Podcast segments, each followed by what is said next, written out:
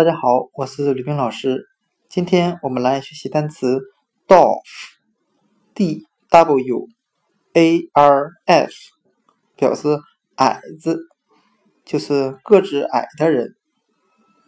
那我们用谐音法来记忆这个单词 dwarf，它的发音很像汉语的豆腐。我们这样来联想这个单词的含义。当我们说一个人个子很矮的时候，我们经常会说这个人还没有三块豆腐高。